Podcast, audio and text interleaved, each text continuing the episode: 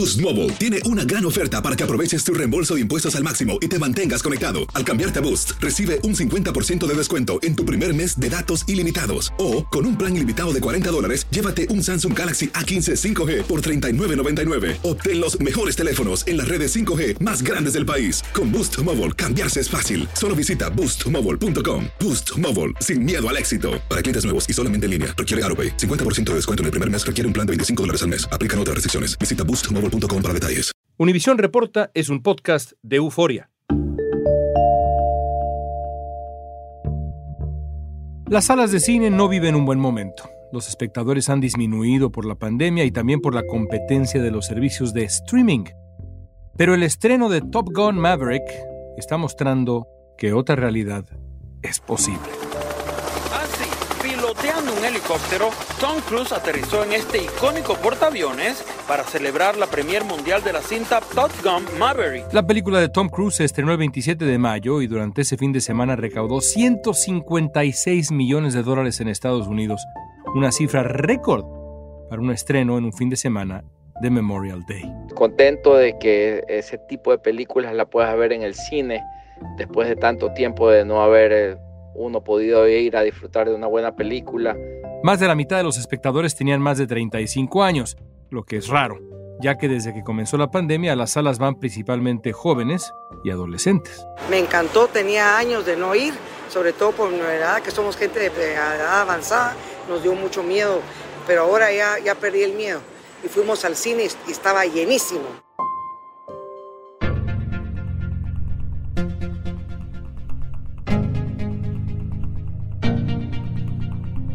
Gente dejará de ir al cine o se va a convertir en una experiencia diferente? ¿Solo las producciones de grandes presupuestos tendrán éxito? ¿Pueden convivir los estrenos en cine y en las plataformas de streaming? Mario Sekeli, crítico y periodista, miembro de la Asociación de Prensa Extranjera de Hollywood y sobre todo un apasionado del cine, nos va a ayudar a entender hoy cuál es el futuro del cine, de las salas de cine y qué nos dice el estreno taquillero de la última película de Tom Cruise. La intención que él trae detrás de hacer del arte cinematográfico algo que siga teniendo valor y que siga valiendo la pena que tú apostaste por comprar ese boleto y sentarte en esa butaca para ver la película. Hoy es jueves 2 de junio, soy León Krause y esto es Univisión Reporta.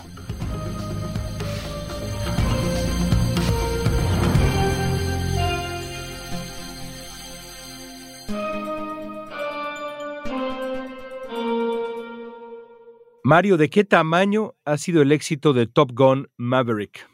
Bueno, de un tamaño en donde Tom Cruise rompió récord, es su primera película que sobrepasa los 100 millones de dólares en un fin de semana.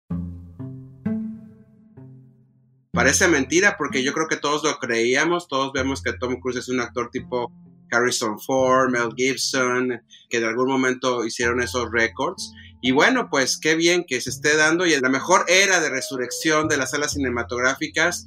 Y estoy muy emocionado, seguramente tú también, de haberlo visto en, el Festival de Cannes, recibido por pues el cine francés, que es el que normalmente digamos que para la nariz de Snob por el caché del cinema y finalmente pues le tiene que dar una palma de oro y no le tenía que dar, se la da por gusto porque se da cuenta que el cine también necesita de estrellas y escuché en estos días que mientras que Hollywood siga proveyendo películas con el Star System, con gente que la gente quiera ver y comprar boletos nada más porque están estas personalidades, pues va a seguir teniendo cabida en un festival como Cannes, ¿no? Porque el poder del cine también pasa por ahí. ¿Qué es el Star System? El Star System tiene que ver sobre todo cuando, digamos que la gente que estaba haciendo el cine hace ya 100 años, se dio cuenta que la gente quería pagar boletos para ver a un actor o una actriz en una nueva aventura y por lo tanto ese actor o esa actriz pues tenían ya un valor más en taquilla, vendía más boletos nada más por poner su nombre en la marquesina. Ahí está, por ejemplo, Pickford en la época del cine mudo, Chaplin, que es pues la más grande estrella que conocimos, Buster Keaton, y así nos podemos venir en donde los productores se encontraban con una mina de oro en el actor o la actriz y el público una razón para decidir qué película ver. Esto obviamente causó que hubiera mucho poder alrededor del actor y los estudios queriendo tenerlo, pues vino la gran era de Hollywood que le conocemos como la de oro, es que cada estudio digamos que compraba a las estrellas o las hacía a los James Stewart, a los Humphrey Bogart, a los Betty Davis, y les hacía películas una y otra vez. Bueno, eso duró una era en Hollywood. Aún así, los estudios cada año los cazan para tenerlos en sus proyectos. Tom Cruise es una estrella de cine, de ese estilo, como del viejo Hollywood.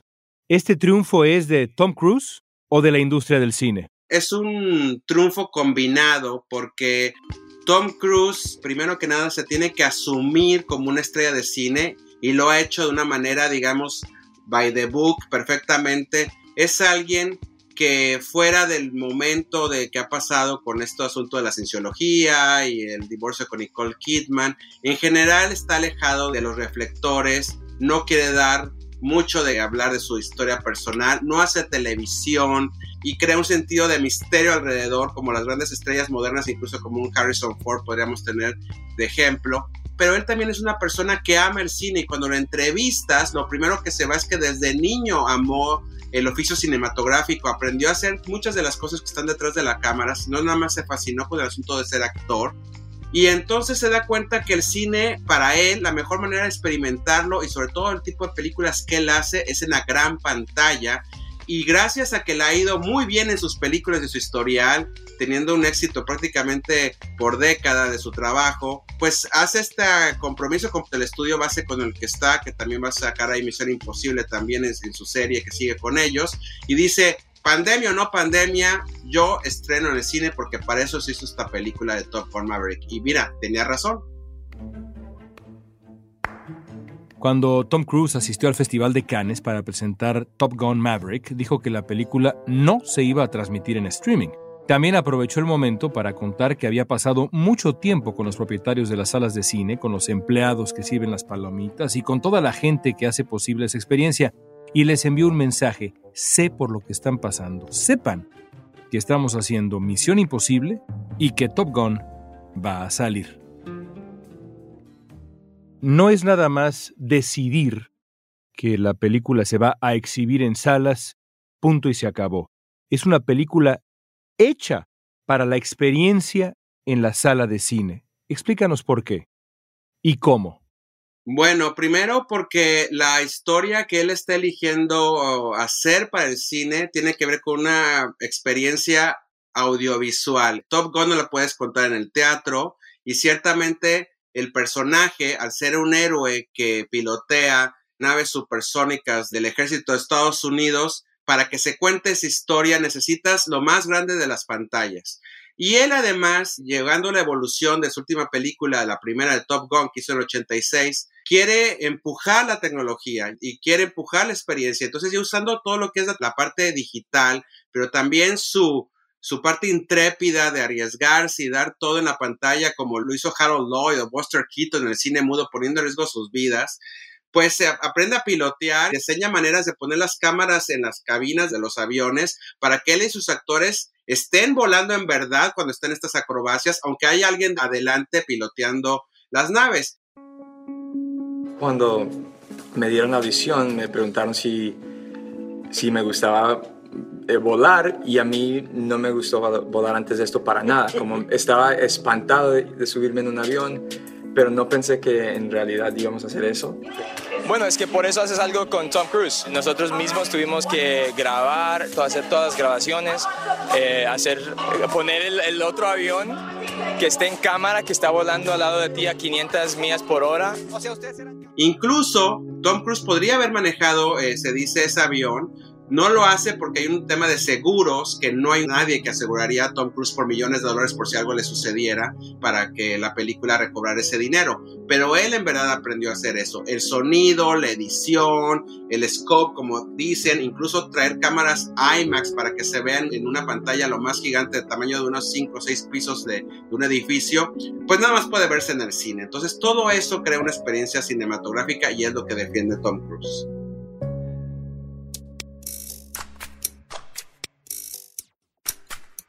Se inventaron para esta película tecnologías nuevas de cámara, posiciones de cámara, se le enseñó a los actores a hacer todo ellos en la cabina de estos aviones de guerra. El propio Tom Cruise encabeza una suerte de entrenamiento ambiciosísimo con esta generación de jóvenes actores. Todo esto con la intención de que la experiencia sea en pantalla grande.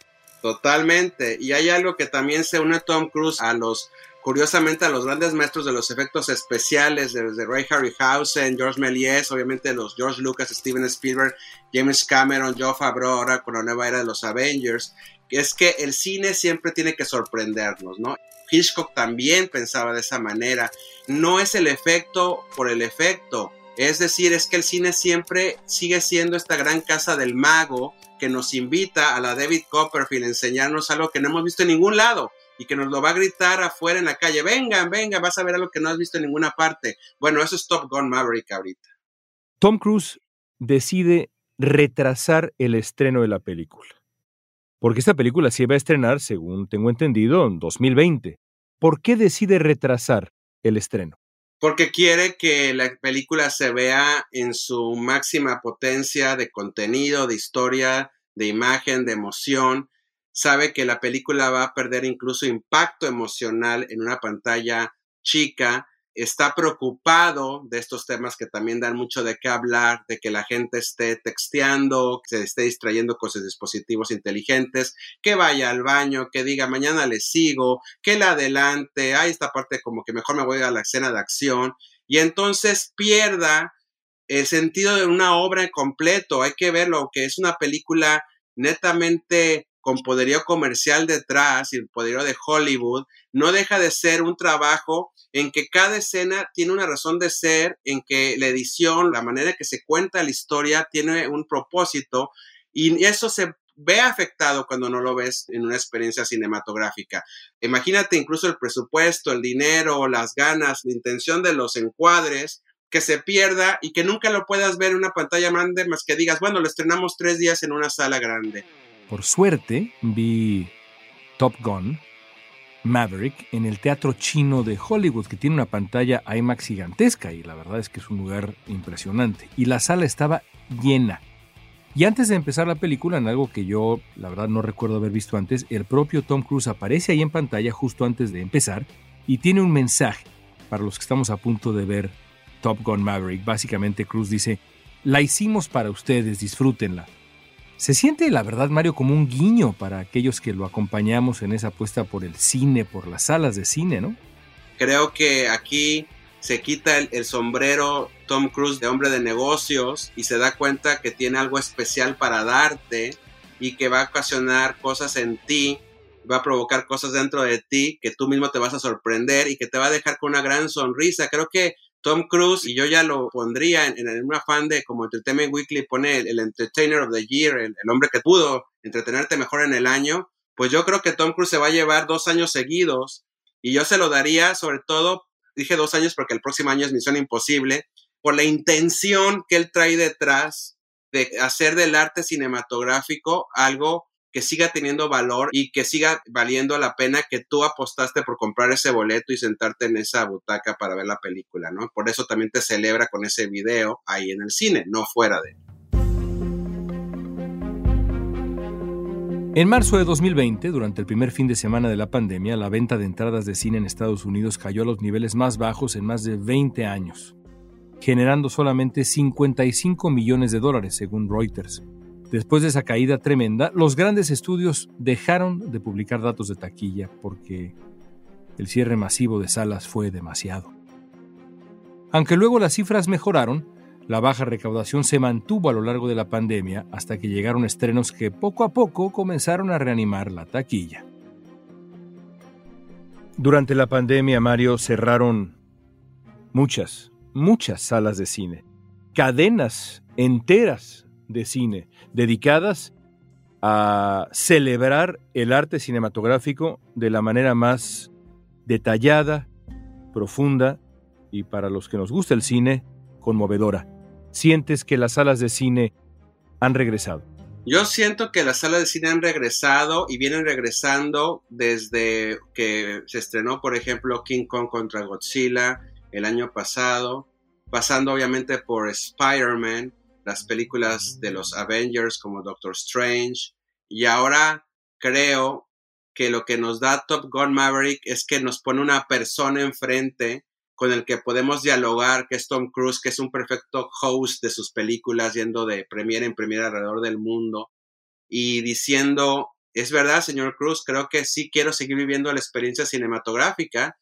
Y yo siento que, y lo veo con mucho optimismo, que no estamos tan en esos años oscuros que se llegaron a hablar a mitad de la pandemia, de que la gente después de que ya se abrieran los cines no iba a querer regresar en masa.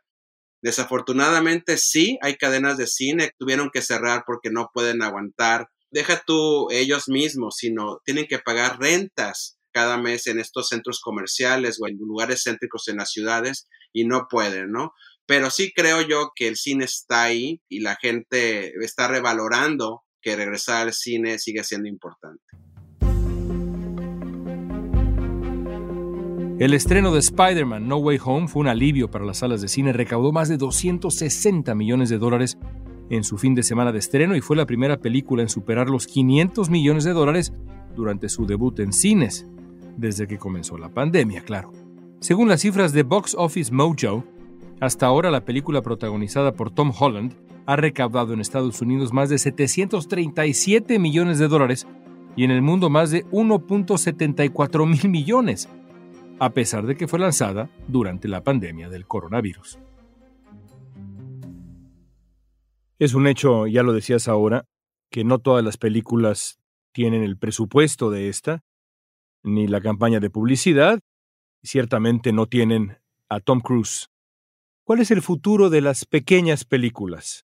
¿También las veremos en salas de cine todavía? ¿O tendrán la vida más difícil? Yo creo que sí, porque mm, ahorita los programadores de cine tienen que ser muy creativos, aprovechar que tienen ahora más ventanas y no verlo como un problema. Me refiero a la ventana theatrical, como le dicen, que es la de los cines, y la de ya de streamer.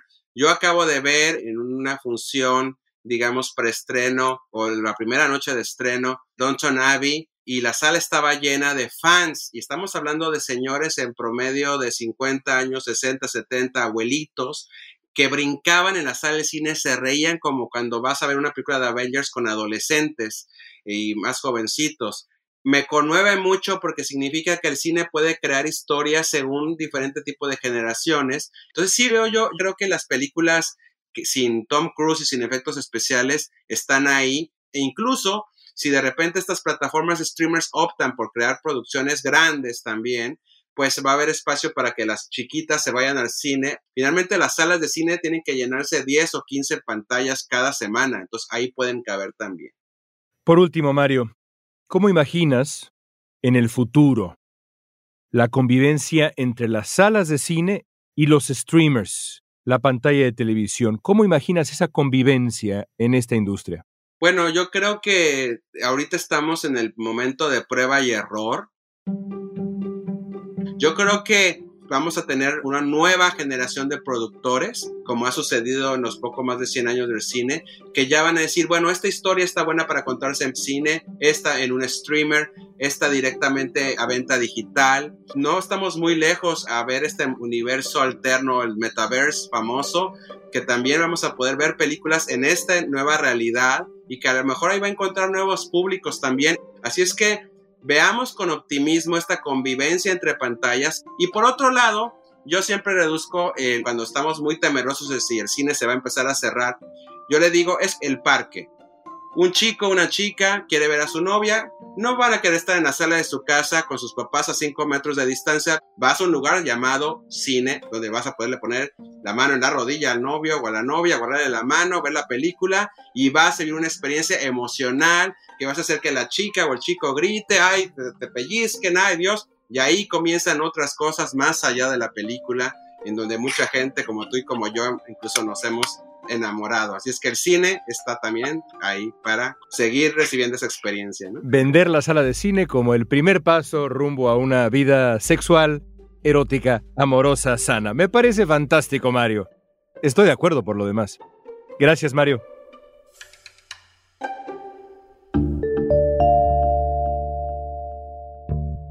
La preocupación por el coronavirus parece que se ha desvanecido. Según una encuesta de National Research Group, una consultora de la industria cinematográfica, Aproximadamente el 85% de los espectadores que iban al cine con frecuencia antes de la pandemia ahora se sienten seguros de ir de nuevo a las salas. Durante la pandemia muchas productoras cambiaron sus modelos de distribución, dieron más peso a los estrenos en las plataformas de streaming y demás. Pero algunas compañías han anunciado que van a volver a dar prioridad al estreno en salas a partir de este año. Y Mookie Gradinger, director general de Cineworld, propietarios de Regal Cinemas, que son la segunda cadena de multicines de Estados Unidos, dijo al New York Times que están muy, muy optimistas para el resto del año.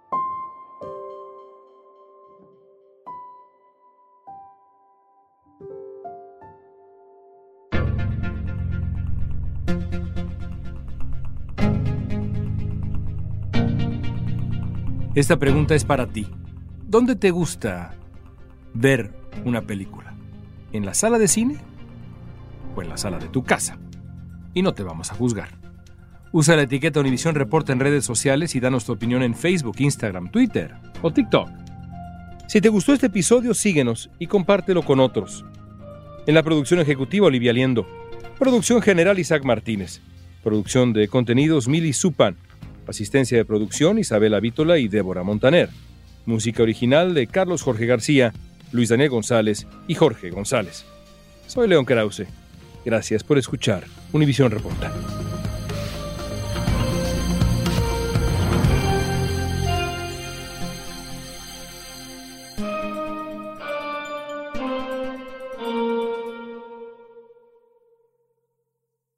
Esto solo es el principio. Porque lo mejor. Esto no se va a quedar así. Lo más impactante. ¿Por qué? Soy tu madre. Esta mujer me robó.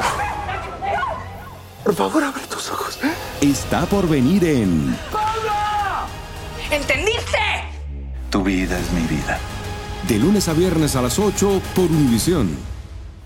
Y eso sí que amerita un brindis, ¿no crees?